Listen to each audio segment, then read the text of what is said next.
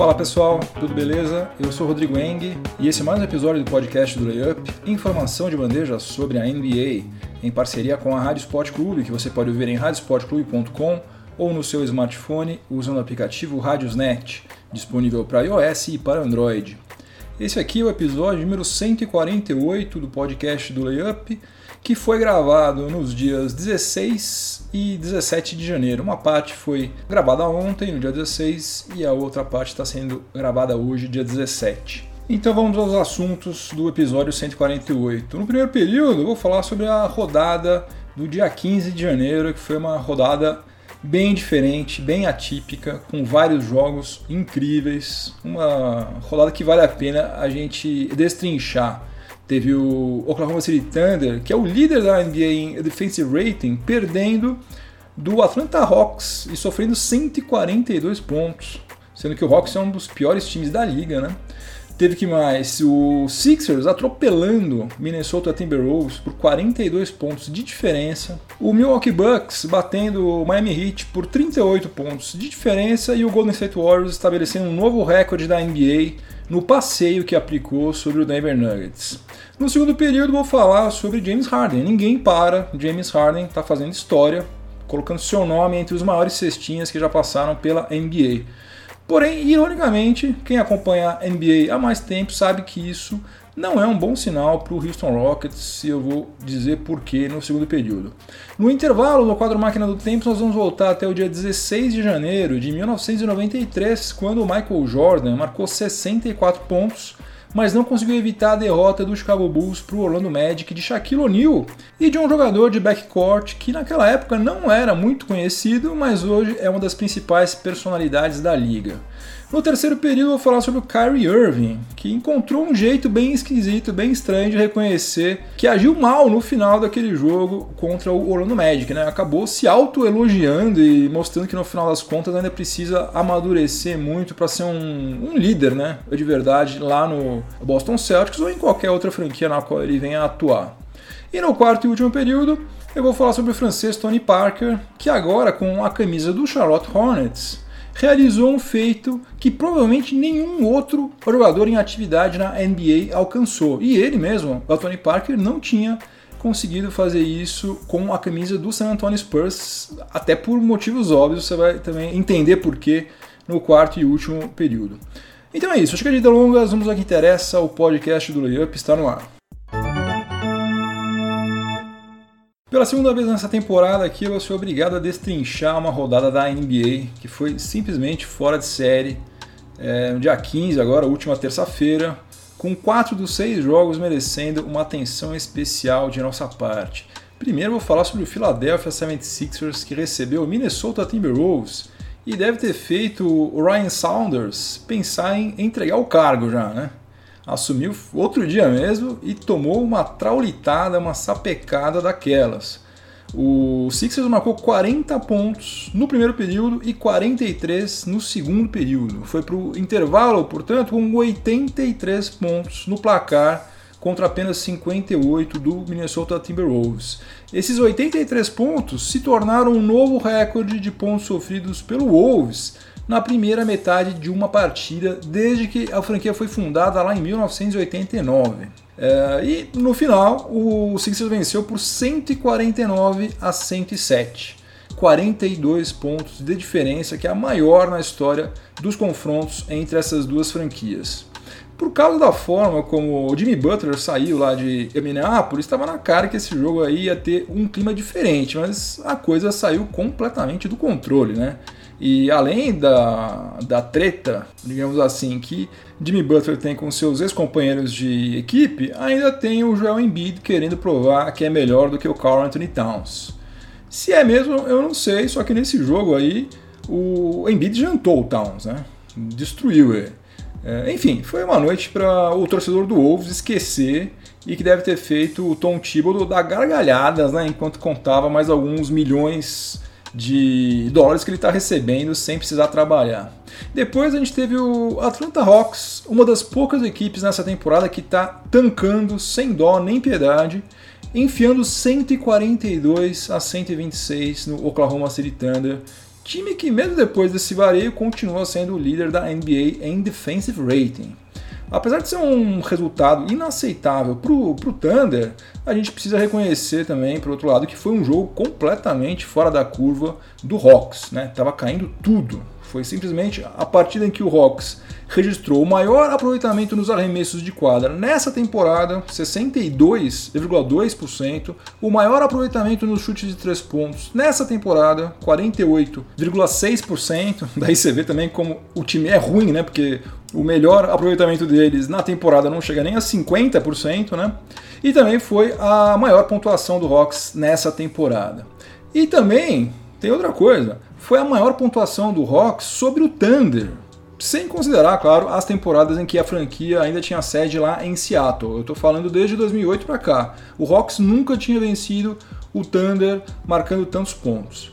Na boa, fica difícil a gente imaginar como um time que toma 142 pontos desse Atlanta Hawks vai ter condições de incomodar alguém nos playoffs. Né? A gente tem que torcer para que isso aí tenha sido realmente um jogo excepcional, né? uma coisa completamente fora da curva de ambos os lados, né? Porque se o Thunder for encarar qualquer time da Conferência Oeste nos playoffs jogando dessa maneira, não vai ter chance alguma. Enquanto isso, o Milwaukee Bucks fazia bullying no Miami Heat. Venceu por 124 a 86, 38 pontos de diferença, que é de longe, mas de longe a maior diferença na pontuação de uma vitória do Bucks sobre o Heat na história dos confrontos entre essas duas franquias. E para fazer isso nem precisou de uma atuação fantástica do Yannis Antetokounmpo, embora ele tenha anotado um triplo-duplo magrinho, né? Marcou 12 pontos, 10 rebotes e 10 assistências. O que está acontecendo com o Bucks é mais ou menos o seguinte: o Mike Budenholzer é um baita técnico, né? Ele está aprendendo a jogar contra a maioria dos adversários do leste que causaram problemas lá para o time de Wisconsin no primeiro confronto. Olha só, o Bucks perdeu para o Celtics no dia 1 de novembro por muito pouco, por 117 a 113. Depois, no dia 21 de dezembro, enfiou 120 a 107 em pleno TD Garden. Depois perdeu para o Knicks na prorrogação por dois pontos e depois venceu duas vezes com diferença em dígitos duplos.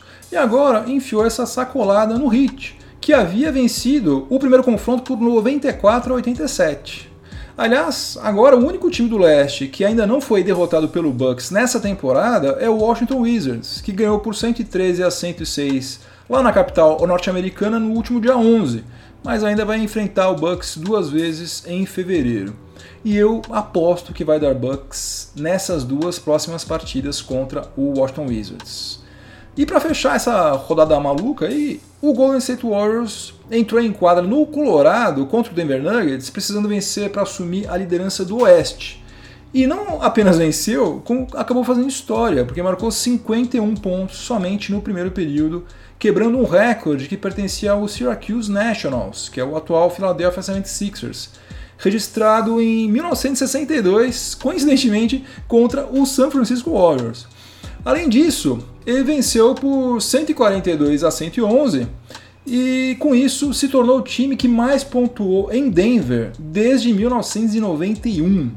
Sendo que Denver, como vocês sabem, é uma cidade onde muita gente tem problemas com a altitude, né? Passa mal, aquela história do ar rarefeito. E tem mais ainda, tem outra coisa. O Golden State Warriors passou a ser o único time na história da NBA a marcar pelo menos 140 pontos em uma partida, cobrando somente 10 lances livres. O time inteiro cobrou 10 lances livres, converteu 7. Tem jogador por aí que em apenas um jogo, ele sozinho, cobra 20, 22. O Golden State Warriors cobrou somente 10.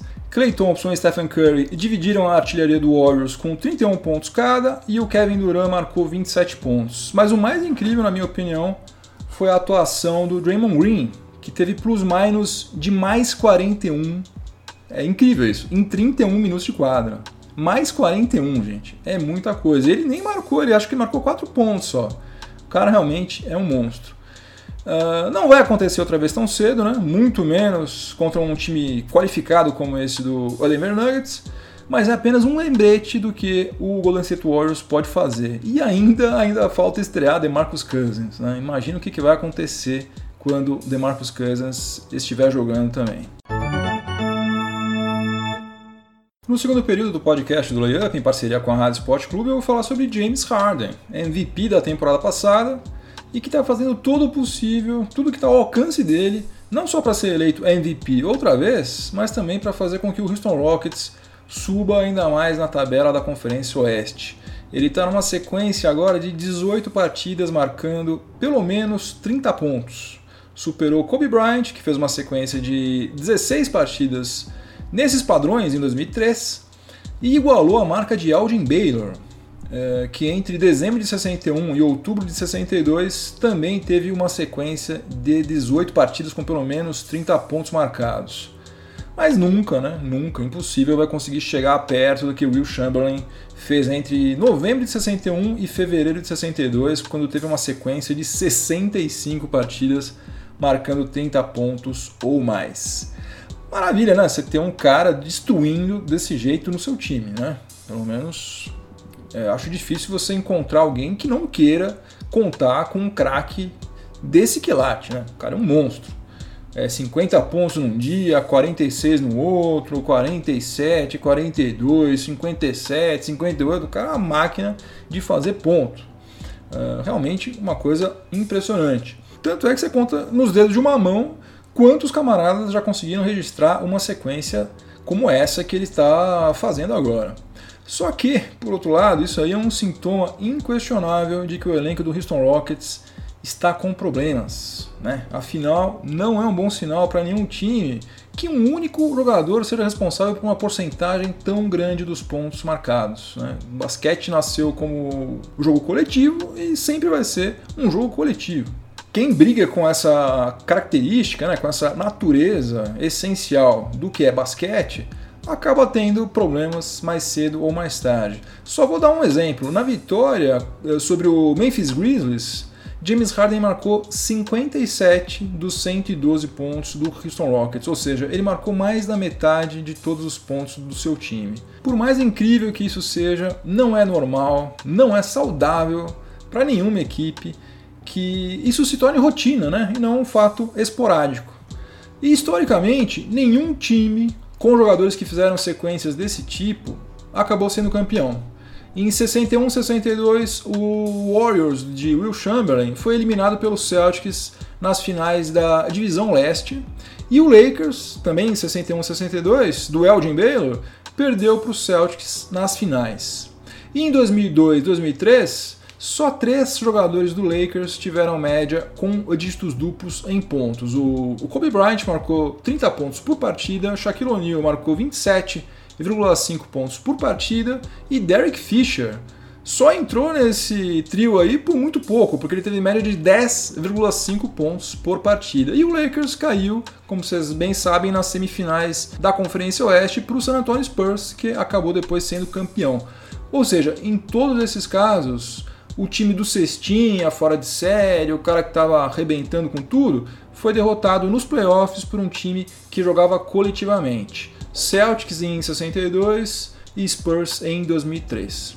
Agora, isso aí não é culpa, obviamente, de James Harden. Se ele não estivesse jogando nesse nível absurdo, muito provavelmente o Houston Rockets nem estaria na zona de classificação para os playoffs. O problema é que sem Chris Paul para dividir o fardo com ele, né, e agora também sem o, o Clint Capela, que machucou o polegar, o Harden está muito mais sobrecarregado do que ele deveria estar. Nessas últimas 18 partidas, ele atuou em média 39,1 minutos por partida.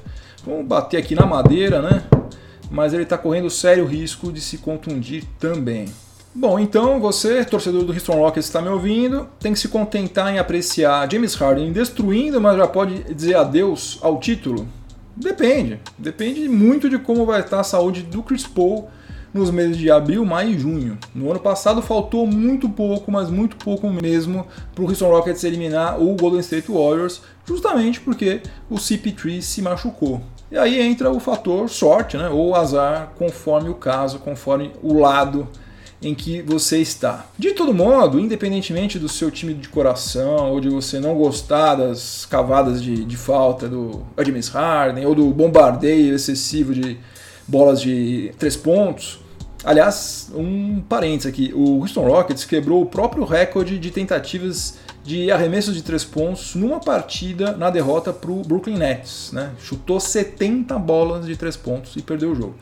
Mas uh, o que o Harden está fazendo agora, mesmo que você não goste de nada disso, o que ele está fazendo agora é espetacular, é incrível, a gente tem que tirar o chapéu. E para fechar esse segundo período aqui, colocando as coisas em perspectiva, nas últimas 21 partidas, o Harden está com média de exatamente 40 pontos, que é incrível.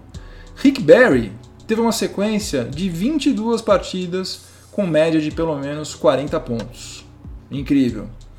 Kobe Bryant teve uma sequência de 23 partidas nesses padrões. E o Elgin Baylor, uma sequência de 33 partidas.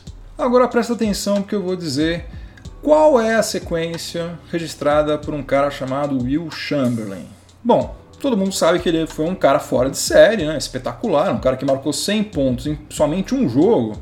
E eu estou falando aqui de grandes craques que registraram uh, sequências com 22 partidas, 23, 33 e tal. Então, vamos fazer o seguinte, vamos chutar alto, vai, vamos multiplicar por 3 isso aí. Então, será que foi uh, eh, 99 partidas, uma sequência de 100 partidas, 120? Não, gente, muito mais do que isso. Will Chamberlain teve uma sequência de 515 partidas nas quais ele teve média geral, né? Se você pegar todos os pontos que ele marcou nessas 515 partidas, se você tirar a média, ele teve média é, de 40 pontos. Ele fez isso entre a temporada 1959-60 e a temporada 1965-66. É uma coisa tão surreal que eu postei isso aí no Twitter e teve um seguidor que veio me perguntar se não tinha havido algum erro de editação Daí eu passei para ele, ó, oh, não, olha só, entra aqui, Basketball Reference, você consegue checar aqui, é isso mesmo, tá certo. E ele ainda ficou, não, não, eu vou pegar, vou ver o log de todos os jogos, vou fazer essa conta porque não é possível. O camarada não acreditou que estava certo, mas está. Por essas e outras é que a gente precisa respeitar a opinião do pessoal mais velho que tem Bill Chamberlain como o melhor jogador de todos os tempos. A gente não precisa concordar, mas a gente precisa respeitar. No intervalo do podcast do Layup, em parceria com a Rádio Sport Clube, pelo barulhinho aí vocês já perceberam que a nossa máquina do tempo foi ativada. Eu ajustei os comandos para a gente aterrissar em Chicago no dia 16 de janeiro de 1993, onde a gente vai acompanhar a performance de Michael Jordan contra o Orlando Magic, lá no Chicago Stadium, já que o United Center só seria inaugurado no ano seguinte, em 1994. Mas antes de falar sobre o que o Michael Jordan fez nesse jogo, é preciso a gente dar uma contextualizada em que condições Orlando Magic e Chicago Bulls estavam se enfrentando. O Chicago Bulls era bicampeão da NBA, tinha o melhor jogador do planeta, né, Michael Jordan, atuando ao lado de Scott Pippen e Horace Grant, além de um elenco de apoio muito equilibrado. Né? E apesar da liga naquela época contar com pelo menos outros seis times excelentes, né? o Knicks tinha um timaço, o Cavs tinha um timaço, uh, na Conferência Oeste tinha Rockets, tinha Suns, Sonics, Trailblazers também tinha um belíssimo time. O Bulls era franco favorito para ser campeão novamente, o que acabou acontecendo, como vocês todos sabem. Já o Orlando Magic era uma franquia com apenas 4 anos de existência tinha feito uma campanha tenebrosa na temporada anterior, né, 91-92, e dado a sorte de ficar com a primeira escolha no draft. E essa escolha aí foi usada para selecionar um pivô de 19 anos chamado Shaquille O'Neal. E com o Shaq, o Orlando Magic se tornou um outro time. Em 91-92 o time fez uma campanha de 21 vitórias e 61 derrotas, enquanto em 92-93, já com o Shaq, fez uma campanha com exatamente 50% de aproveitamento, 41 vitórias e 41 derrotas. Só não foi para os playoffs porque o Indiana Pacers, que tinha feito campanha idêntica, levou vantagem nos critérios de desempate. E segundo o Basketball Reference, 74% do elenco do Orlando Magic em 92-93 era exatamente o mesmo da temporada anterior, o que permite que a gente coloque na conta de Shaquille O'Neal essa subida de produção. Mas enfim, o Bulls teve enormes dificuldades nessa partida, que foi uma gangorra. O Bulls venceu o primeiro período, Magic venceu o segundo, Bulls ganhou o terceiro, Magic ganhou o quarto, que acabou empatado em 112 eh, levando a partida para a prorrogação. O Michael Jordan nesse jogo aí marcou nada menos do que 64 pontos, com 55,1% de aproveitamento nos arremessos de quadra. Converteu 27 dos 49 arremessos de quadra e 9 das 11 cobranças de lances livres que ele fez, que ele executou, né? Uh, essa aí foi a segunda maior pontuação do Jordan na sua carreira inteira e foi a última vez na qual ele marcou mais do que 60 pontos. Nessa noite, Michael Jordan também estabeleceu um recorde do Bulls em arremessos de quadra tentados em uma única partida, superando a marca que era dele mesmo, 43. Nesse dia aí, como eu já falei, ele chutou 49 bolas. Só que nada disso adiantou, porque o Orlando Magic acabou vencendo na prorrogação por 128 a 124, tendo Shaquille O'Neal como grande destaque, autor de 29 pontos, 24 rebotes, 5 bloqueios, tudo isso aos 20 anos de idade apenas. E sabe quem também jogava no Orlando Magic naquela época? Entrou em quadra por apenas 2 minutos, marcou um ponto numa cobrança de lance livre. O Steve Kerr, Steve Kerr, que tinha sido trocado pelo Cleveland Cavaliers com o Orlando Magic no meio da temporada, acabou não tendo seu contrato renovado pela franquia da Flórida e assinou em setembro de 93 com o próprio Chicago Bulls, onde ele seria tricampeão em 96, 97 e 98. Então, no dia 16 de janeiro de 1993, Michael Jordan marcou 64 pontos mas não foi capaz de evitar que o Chicago Bulls perdesse em casa por Orlando Magic de Shaquille O'Neal e Steve Kerr.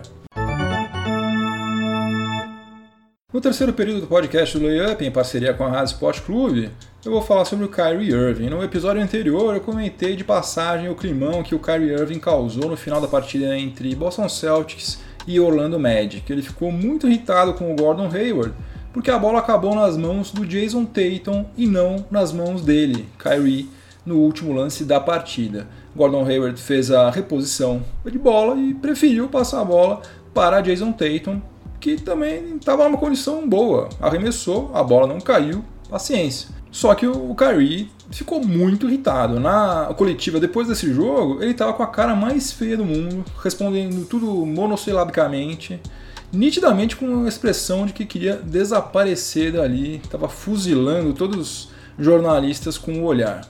Daí o Celtics venceu o Toronto Raptors no TD Garden, com o Kyrie Irving marcando 27 pontos, distribuindo 18 assistências, que é o seu novo career high, e convertendo dois arremessos decisivos no final da partida. A coletiva pós-jogo dessa vez foi totalmente diferente, só sorrisos, respostas longas, expressão serena, tava felizão Kyrie Irving. Você ficar extremamente mal-humorado quando perde e feliz da vida quando ganha é uma coisa natural para um moleque de 10 anos de idade que está jogando War, está jogando banco imobiliário, coisas do gênero.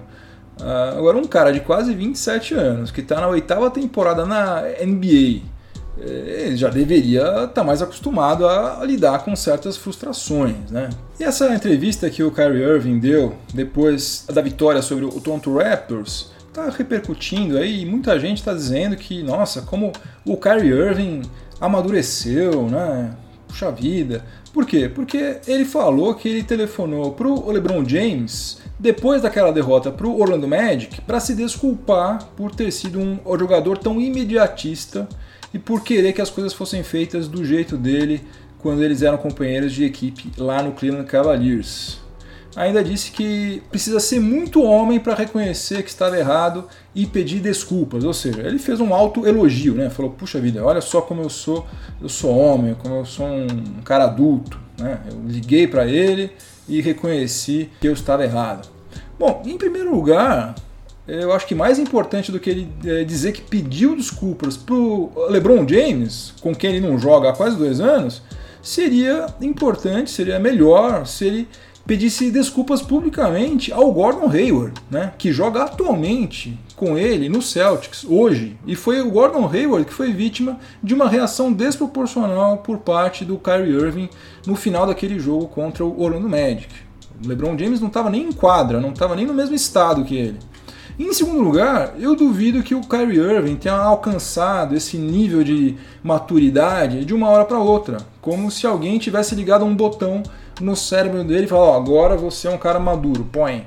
Não, depois daquele climão contra o Orlando Magic, ele ficou fora da partida contra o Brooklyn Nets, para todos os efeitos por causa de uma contusão muscular. Na verdade, e aqui não é uma informação, mas é um achismo meu, eu acho que é muito mais provável que o técnico Brad Stevens tenha colocado o Kyrie Irving no cantinho do castigo para pensar na bobagem que ele fez. Porque a reação que ele teve no final do jogo do Magic foi típica de um cara que acha que é o dono do time e que todo mundo tem que fazer o que ele quer. Ou seja, é o oposto daquela figura que ele está pintando né? Ó, oh, eu falei com o LeBron James, pedi perdão porque eu era imaturo, agora eu não sou mais. Não, outro dia mesmo ele agiu exatamente como um cara imaturo pra caramba. Não foi há cinco anos atrás. Foi semana passada. É, se ele saiu do Cavs pensando que no Celtics ele ia ser o dono do time, só porque o único jogador do elenco que já foi campeão, provavelmente Brad Stevens fez ele dar uma repensada nos conceitos dele. Da mesma maneira que é, ele já fez quando disse que a Terra é plana, né? Pelo menos da boca para fora, Kyrie Irving hoje em dia é, diz que acredita que a Terra é redonda. Com exceção de ditadores, né, ninguém é líder por decreto. Né? Em qualquer grupo, em qualquer sociedade democrática, são os seus pares que têm que reconhecer você como sendo líder, para que você passe a assumir essa condição. E num time de basquete, não existe outro caminho os seus companheiros de equipe que vão reconhecer você como um líder, não é gritando, dando chilique, é, nem marcando 50 pontos, não é assim. Às vezes o líder não é o cara que faz mais pontos, o cara que resolve o jogo, às vezes o líder é um cara que está quietinho no canto dele. Mas o que realmente importa, na verdade, é que a dinâmica dos relacionamentos no Celtics pode ser que melhore a partir desse episódio, né? Independentemente de Kyrie Irving ter amadurecido de uma hora para outra ou não, é, se isso aí ajudou de alguma maneira para que o time volte a ser pelo menos uns 70% daquele time da temporada passada, daí o Celtics tem alguma chance de brigar de igual para igual com o Toronto Raptors, com Milwaukee Bucks, Indiana Pacers, Sixers, enfim. Porque o Celtics vai precisar do Kyrie Irving e do Gordon Hayward jogando juntos e bem se quiser representar a Conferência Leste nas finais de 2019. E quem sabe esse episódio aí tenha servido para que o time caminhe nessa direção. Né? Se isso acontecer, já vai ter sido ótimo. No quarto e último período do podcast do Layup, em parceria com a Rádio Sport Clube, eu vou falar sobre uma curiosidade envolvendo o armador francês Tony Parker, um dos maiores jogadores na história do San Antonio Spurs ao lado de Tim Duncan, ao lado de Manu Ginobili e um pouco acima de David Robinson e George Gervin. Como vocês sabem, ele não chegou a um acordo para continuar no Spurs né, e assinou um, um contrato com o Charlotte Hornets, contrato de dois anos, onde ele está sendo reserva do Kemba Walker. Ele queria continuar jogando e o Spurs ofereceu a ele um cargo no staff do Greg Popovich, porque entendeu que era hora de virar definitivamente a página. Eu achei que eles tinham feito bobagem, mas Greg Popovich calou a minha boca mais uma vez, porque Derek White está jogando bem demais para um rapaz de 24 anos de idade e que está apenas na sua segunda temporada. E daí, outro dia, o Charlotte Hornets foi jogar contra o San Antonio Spurs no Texas, partida que marcou o retorno do Tony Parker à cidade onde ele é um semideus, né? Ele é uma entidade praticamente graças aos quatro títulos da NBA que ele conquistou sendo o armador titular, além de um prêmio de MVP das, das finais lá em 2007 e de muitas outras glórias, inclusive no basquete internacional, que fatalmente vão fazer dele um membro do Hall da Fama na próxima década. Ao contrário do que aconteceu com o Kawhi Leonard, que levou uma chuva de vaias e foi xingado de traidor, o Tony Parker foi extremamente bem recebido em San Antonio, inclusive pelo Greg Popovich, que declarou que Tony Parker é como um filho para ele. Muito provavelmente, né, isso é quase certo, mais adiante nessa estrada aí, Tony Parker vai acabar voltando a San Antonio para ocupar algum cargo lá no Spurs. Bom, amigos, amigos, negócios à parte, porque quando a bola começou a quicar, deu Charlotte Hornets 108 a 93, com Kemba Walker marcando 33 pontos. O Tony Parker jogou por um pouco menos do que 20 minutos, marcou 8 pontos, pegou 3 rebotes e fez 4 assistências. Ou seja, Tony Parker derrotou o San Antonio Spurs na única partida que ele fez em toda a sua carreira contra o time que o selecionou no draft de 2001. E daí que finalmente nós chegamos na parte curiosa dessa história toda. Quando o Tony Parker deixou o San Antonio Spurs, a franquia texana era a única que tinha um retrospecto positivo, ou seja, tinha mais vitórias do que derrotas, contra todas as outras 29 franquias em atividade na NBA. Consequentemente, o Tony Parker tinha esse mesmo retrospecto, porque ele atuou na maioria esmagadora dessas vitórias do San Antonio Spurs.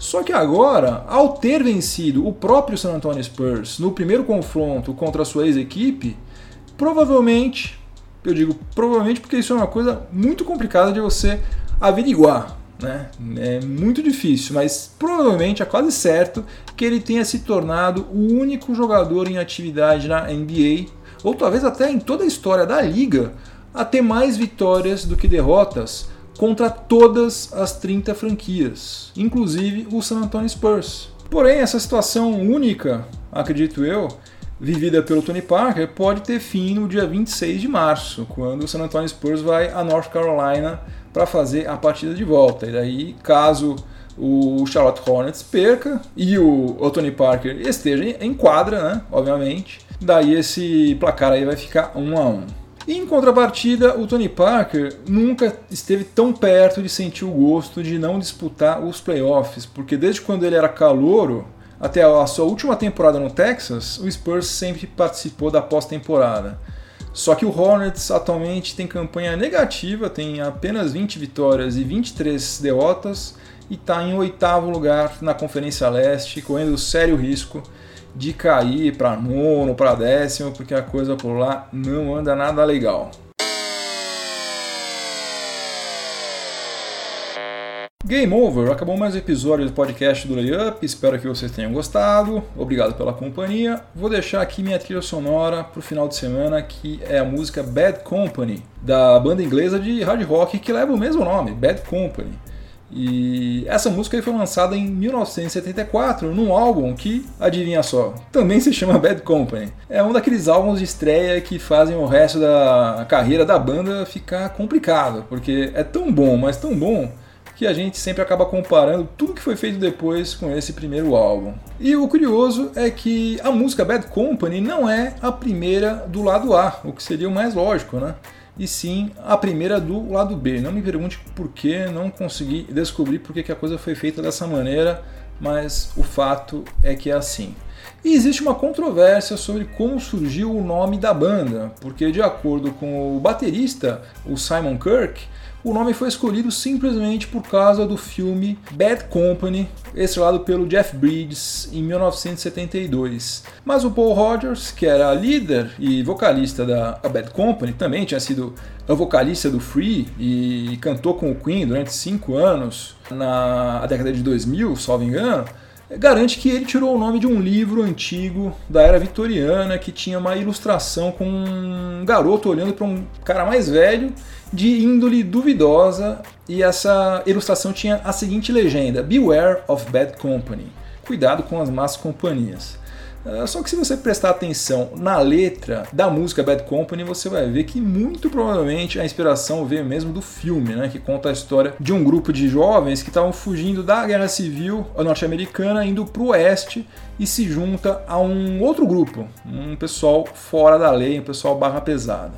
Uma outra curiosidade do álbum Bad Company é que ele foi gravado na Headley Grange, a mesma casa na zona rural de Hampshire que serviu de estúdio para o Led Zeppelin gravar várias músicas do Led Zeppelin 3, Led Zeppelin 4, do House of the Holy e do Physical Graffiti.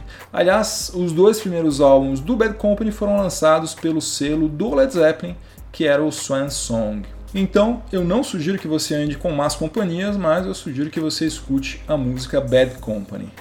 Quero mandar um abração para o Alex Galhardo, que se inscreveu no meu canal do Layup lá no YouTube, tá seguindo o Layup no Facebook, no Twitter, no Instagram, em tudo quanto é lugar. Valeu, Alex, obrigado. Façam todos como o Alex Galhardo. E quero pedir também para, se você estiver ouvindo esse episódio em alguma plataforma de podcast, aproveitar para avaliar positivamente o podcast do Layup e seguir o Layup nesta plataforma, né? isso também me ajuda muito. E se você estiver ouvindo na Rádio Esporte Clube, continue sintonizado por aí que vem mais informação esportiva de qualidade na sequência. Um grande abraço para todo mundo, um ótimo final de semana, muito juízo. Voltem todos inteiros e inteiras para casa. Semana que vem tem mais. Tchau, tchau.